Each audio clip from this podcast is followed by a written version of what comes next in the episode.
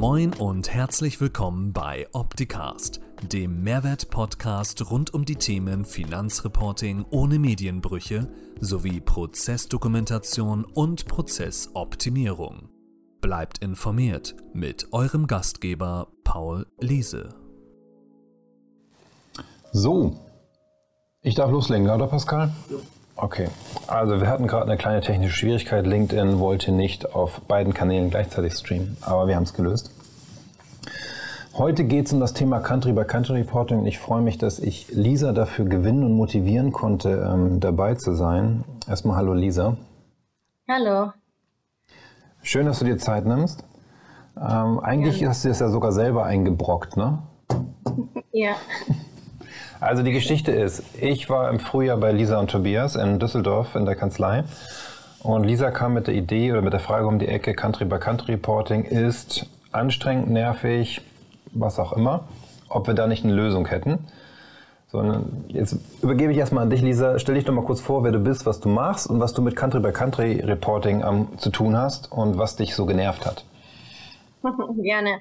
Ähm, ja, ich bin Lisa Egele, ich bin Steuerberaterin bei der ADKL ähm, ich betreue eigentlich von kleinen bis großen Mandanten und bin hier auch unter anderem zuständig mit dem kleinen Team unter meinem Chef Tobias Polka für die Verrechnungspreisdokumentation und ähm, das Candy by Candy Reporting oder kurz auch CBCR ist ein Teil der Verrechnungspreisdokumentation.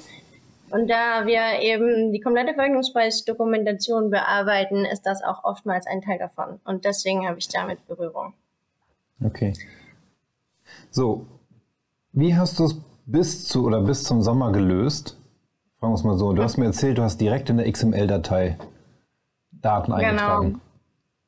Ja, richtig. Also ganz am Anfang, als ich mich mit dem Thema beschäftigen musste oder auch die erste, das erste Reporting abgeben musste, war ich sehr naiv und äh, war sehr chaotisch.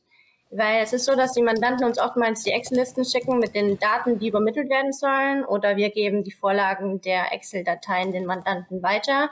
Am Ende habe ich auf jeden Fall eine ausgefüllte Excel-Tabelle. Und ähm, für unsere Aufgabe ist es eigentlich nur, die Excel-Liste richtig zu übermitteln. Und ähm, bei den Reportings ist es so, dass man das eben beim Bundeszentralamt für Steuern ähm, einreichen muss und nicht wie bei der Restaufrechnungspreis-Doku, meistens bei der Betriebsprüfer, äh, Prüfung. Und ähm, deswegen dachte ich, ich habe eine fertige Excel-Tabelle und kann das einfach weiterleiten und dann bin ich mit meinem Job quasi fertig. Aber so war es nicht. Ich musste mich erstmal ähm, bei vielen ähm, ihr musstet sich erstmal anmelden beim Bundeszentralamt für Steuern und den Mandanten und die Kanzlei, für die man das quasi übermittelt und ähm, auch beim Bob, das quasi die, das ist wie Elster, mit der ich das übermittle. Ähm, auf jeden Fall war es ein äh, sehr langer Anmeldeprozess und als ich das fertig hatte, dachte ich, okay, jetzt kann ich übermitteln, ich schicke einfach die Excel-Liste weiter. Aber auch das war es nicht. Ähm, dann, ich muss eben die ähm, Datei richtig formatieren in einer CSV-Datei. Und genau das war das Problem, weil ich nicht wirklich ein Tool hatte oder auch nicht dafür ausgebildet bin, eine CSV-Datei richtig zu schreiben. Und das Bundeszentralamt für Steuern hat einen riesen ähm, Katalog mit Regeln, die da einzuhalten sind, was nur die Formatierung angeht. Oder eben die Datei, die zu übermitteln ist, wie die richtig formatiert werden muss, unkommentiert und so weiter. Und das hatte die, war wirklich die größte Herausforderung. Zu sagen, ich muss das in genau diesem Format irgendwie übermittelt bekommen. Und so war ich da sehr naiv vom ersten Mal. Ich echt nicht wusste, wie ich da als Steuerberaterin jetzt eine CSV-Datei basteln muss. Das war die. So bin ich da am Anfang rangegangen. Sehr naiv und Ja, und dann ist es ja, man muss dich ja, oder ich möchte dich da an der Stelle auch ein bisschen in Schutz nehmen, technisch, thematisch, weil du ja diese CSV-Datei oder diese XML-Datei über eine FTP-Seite hochladen musstest, wo du halt auch nicht sofort wie bei Elster, wenn du etwas bei Elster übermittelst, bekommst du ja sofort Feedback, was nicht passt. Und bei genau. dem Verfahren bekommst du halt kein Feedback, sondern lädst es hoch, Blackbox, und irgendwann kriegst du die Nachricht zurück, hat nicht gepasst, und du kriegst dann noch nicht mehr die Information, an welcher Stelle es nicht gepasst hat. Nein, gar nicht, genau. Ich bekomme einfach nur eine Fehlermeldung. Ich muss dann selbst rausfinden, wo es nicht passt. Und das ist auch sehr schwierig, dass man da beim Bundeszentralamt für Steuern sich da austauscht, was wirklich nicht funktioniert. Und ich bekomme auch, was auch, ein, ähm, was auch eine Fehlerquelle ist, eben nicht gesagt, ob ich irgendeine wichtige Information vergessen habe. Also ich bekomme nicht mal gesagt, ob mein Bericht vollständig ist, sondern auch irgendwelche, also ich bekomme eine Fehlermeldung, muss selbst rausfinden, liegt es an der Formatierung oder habe ich ein ähm, Problem im Bericht. Hm. So, also hast du gesagt, hey, habt ihr da eine Lösung? Und dann haben wir ja mit euch gesagt, okay, wir stellen uns da was zur Verfügung. Dann hast du mit Fabian zusammen an dem Thema gearbeitet. Also zur Erläuterung, Fabian ist ein Entwickler von uns, der schon andere Sachen mit euch gemacht hat im Bereich der Verrechnungspreisdokumentation und hat auf der Basis, was die Struktur der Daten, die benötigt werden, betrifft, eine Taxonomie gebaut. Und die hast du dann mit ihm getestet. Genau, genau. Also ähm, ich bin ja, wie, wie du schon meintest, ich bin auf euch zugekommen, weil ich schon sehr sensibilisiert bin. Wie gehe ich in meinem Alltag um? Was stört mich technisch gesehen? Wo ähm, könnt ihr mir in meinem Alltag helfen? Und das ist mir eigentlich als erstes angefallen. Als ich euch kennengelernt habe, war das wirklich der erste Punkt. Ich brauche Hilfe bei dem CBCR. Und ähm, bei Fabian war es dann so, dass wir ähm, ihm quasi alle Daten zur Verfügung gestellt haben, die verpflichtend drin sein müssen. Wir haben ihm das BMF-Schreiben gezeigt, dieses Regelwerk vom Bundeszentralamt für Steuern und er hat die erste Version gebaut, die wir uns dann gemeinsam angeguckt haben, eben geprüft haben, was ist wirklich verpflichtend, was können wir optional stellen, wo ist das Wording nicht ganz korrekt. Und ähm, das war eben der erste, die erste Version. Und bei der zweiten Testphase habe ich mir dann quasi einen Mandanten ausgedacht, und die Zahlen erfunden, um zu testen, ob es wirklich praktikabel ist und dann im, in den letzten Schritten dann tatsächliche Mandantendaten übermittelt über das Tool. Okay, und das war im Vergleich zu vorher inwieweit, inwiefern anders für dich? Hat es das Thema für dich gelöst oder hast du gesagt, da ist immer noch ein Blocker? Nee, komplett gelöst. Es ist zum, nicht nur gelöst, sondern super vereinfacht, weil bisher war es ja so, dass ich die vom Mandanten meistens eine Excel-Liste bekommen habe und die habe ich dann in diese CSV-Datei umgeschrieben oder in diese XML-Datei. Und jetzt ist es so, dass ich nicht nur diese Übermittlung gelöst bekommen habe, sondern gleichzeitig auch noch ein Tool habe, mit der ich ähm, die ganzen Daten eintragen kann, wo ich Hinweise und Fehlermeldungen bekomme, falls ich irgendwas vergesse. Und natürlich auch den Mandanten vereinfacht ähm, zeigt, welche Pflichtdaten sind anzugeben. Also ich habe zum einen die Fehlerquelle oder die Herausforderung gelöst, zu sagen, wie kriege ich das richtig übermittelt im richtigen Format. Und ich habe gleichzeitig einfach ein Eingabetool, so wie ich das eigentlich auch gewohnt bin von Steuererklärung und sonst was, ähm, zu sagen, ich habe eine Eingabemaske, mit der ich arbeiten kann und bekomme sie dann auch übermittelt. Hm.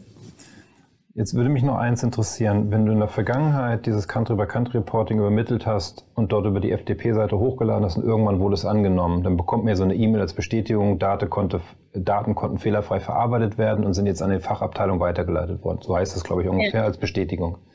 Wie lange dauert es in der Regel, bis man wirklich eine Antwort bekommt von der, vom Amt, dass das so ist? Oder kommt ja auch, kommt ja auch irgendein Feedback irgendwann zurück?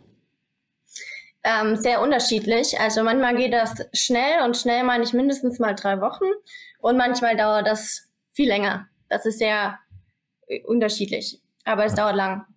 So, und das ist für alle, die jetzt zuschauen, auch noch wichtig zu wissen, in der für eine Bereitstellung der Lösung von unserer Seite, das Tool ist soweit fertig. Was wir bis heute noch nicht testen konnten, ist die Rückantwort abholen, weil wir in den Testfällen, die wir mit Lisa gemacht haben, einfach noch keine Rückantworten bekommen haben. Und deswegen ja. halt nicht wissen, in welcher Art und Weise wird das dort technisch so zur Verfügung gestellt, dass wir es wieder einlesen und darstellen können? Und das vielleicht noch als wichtige Information. Du hast jetzt gesagt, die Informationen, die Daten, die du brauchst, bekommst du vom Mandanten. Die, du schickst ihm ein Excel-Template, wo er genau weiß, das ist das, was ich ausfüllen muss. Oder braucht der Mandant noch viel Führung? Das muss da rein, das muss da rein. Auch das ist unterschiedlich. Also manche machen das eben schon jahrelang, das ist jetzt irgendwie eingespielt, da geht das flott, da wissen die Mandanten, was sie brauchen oder was sie auszufüllen haben. Aber wir haben auch Mandanten, die machen das das erste Jahr und das ist auch das, was ich vorher meinte. Man geht relativ naiv erstmal ran und weiß nicht, wie das geht. Und die brauchen natürlich viel Anleitung, ja. Okay. Also da. Hattest du schon einen Testfall gemacht, wo du mit dem Mandanten über die Optitex Cloud die Daten eingesammelt hast? Nein, bisher nicht. Also wir haben die Daten, die richtigen Daten von Mandanten eingetragen, aber das war die Teststation von mir. Okay. Weil das ist das, was ähm, wir in dem Kontext mit zur Verfügung gestellt haben, genauso wie bei allen anderen Projektarten, ob es Verrechnungspreise sind oder ähm, Daten, Verfahrensdokumentation Co. Ich kann den Mandanten ja aktiv einladen, mir Daten zu liefern, die dann direkt in die Taxonomieposition übernommen werden.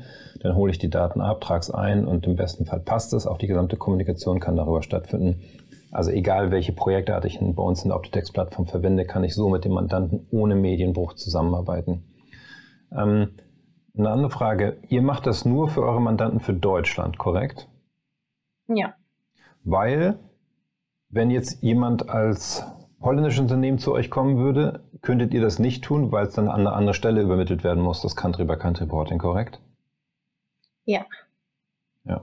Also es ist auch noch wichtig, dass wir das CBCR für Deutschland, für die Information und das Reporting an die deutschen Behörden entwickelt haben und nicht als internationale globale Lösung, auch wenn das ein weltweiter Standard, glaube ich, nach den OECD oder sowas, wenn ich es richtig weiß, von Tobias ähm, entwickelt wurde oder vorgegeben wird. Aber jedes Land macht da trotzdem noch seine eigene Thematik. Vielleicht nochmal die Frage, warum ist das Thema Country-by-Country-Reporting so wichtig geworden mittlerweile? Weil es ist ja kein Thema, was es schon seit vielen, vielen Jahren gibt, sondern es ist ja erst in den letzten Jahren in den Fokus gerückt. Genau, das ist auch so, weil generell die Verrechnungspreisdokumentation viel wichtiger wurde. Die Regelungen sind strenger und somit auch die Regelungen für das Country-by-Country-Reporting. Das ist nicht immer eine Pflichtangabe für jedes Unternehmen, das eine Verrechnungspreisdokumentation erstellt, muss nicht zwingend ein Country-by-Country-Reporting abgeben. Das sind gewisse Grenzen und das sind wirklich die größten. Aber diese Grenzen werden immer geringer. Also es wird immer wichtiger, weil auch die Verrechnungspreisdokumentation immer wichtiger wird. Und ähm, das beim Finanzamt einfach häufiger angefragt wird. Das ist einfach. Ich glaube, aktuell ist die Grenze bei 750 Millionen Euro. Ich möge virtuell genau. geschlagen werden, wenn ich jetzt was Falsches erzähle und lasse mich da gerne korrigieren, aber ich glaube 750 Millionen Umsatz fürs Unternehmen, ne? Das ist, glaube ich, die Grenze aktuell. Genau, das sind die Grenzen, ja. Die werden aber, sind aber werden geändert, ja. Ja, genau. Also wir hatten wir ja vor zwei Wochen im Stream mit Tobias zum Thema Verrechnungspreise, da Verwaltungsgrundsätze 2023, dass sich das Ganze immer schärfer oder immer stärker, ja, die Finanzverwaltung mehr Informationen haben möchte. Verständlicherweise. Ja, genau. Und das auch immer, immer mehr anfordert, fragt, genau. Ja. Okay. Ähm, vielen Dank, dass du dir Zeit genommen hast. Mehr wollte ich eigentlich gar nicht von dir wissen aus der Praxis für die Praxis. Wenn jemand Fragen hat, dann könnt ihr euch ähm, bei Lisa melden oder bei Tobias und dort Unterstützung einfordern oder halt bei uns und das Modul ähm, nutzen. Also es steht ab sofort zur Verfügung mit dem Release 23.2, was wir vor drei Wochen veröffentlicht, ja vier, fünf Wochen sind es schon bald veröffentlicht haben. Und das nächste Release, schon mal, by the way, kommt jetzt nächste Woche. Und zwar ist es ein reines Patch-Release, weil wir die letzten dreieinhalb Wochen uns nur um das Thema Verbesserung der Software in Form von Fehlerbehebung gekümmert haben. Dann noch ein Ausblick für nächste Woche. Und zwar nächste Woche werden wir ein Video oder ein Interview streamen, was wir mit Sonja Sommer von der Vemeto aufgezeichnet haben. Und es geht dort um Handhabung von Optitex. Ich weiß, Lisa, dass du manchmal auch nicht ganz einverstanden bist mit unserer Oberfläche und mit der Handhabung. Es gibt Gründe und wir finden auch immer einen Weg. Und über das Thema ähm, spreche ich nächste Woche mit Sonja, was sie dort mit uns erlebt hat. Und das ist ganz spannend. Ich bin selber auch, ähm, auch ganz, ich bin selber noch ganz gespannt, weil das Interview ist noch nicht aufgezeichnet. Das werden wir jetzt erst aufzeichnen in den nächsten Tagen. Ähm, dann entsprechend in den Schnitt bringen und dann wird es nächste Woche live gestreamt. In dem Sinne, Lisa, vielen Dank für deine Zeit. Schöne Grüße nach Düsseldorf Gerne. und bis bald. Ciao. Ciao. Das war Opticast. Ich hoffe, es hat Ihnen gefallen. Für alle Neuigkeiten von HSP folgen Sie uns gern auf Facebook, YouTube, LinkedIn, Xing, Twitter oder Instagram.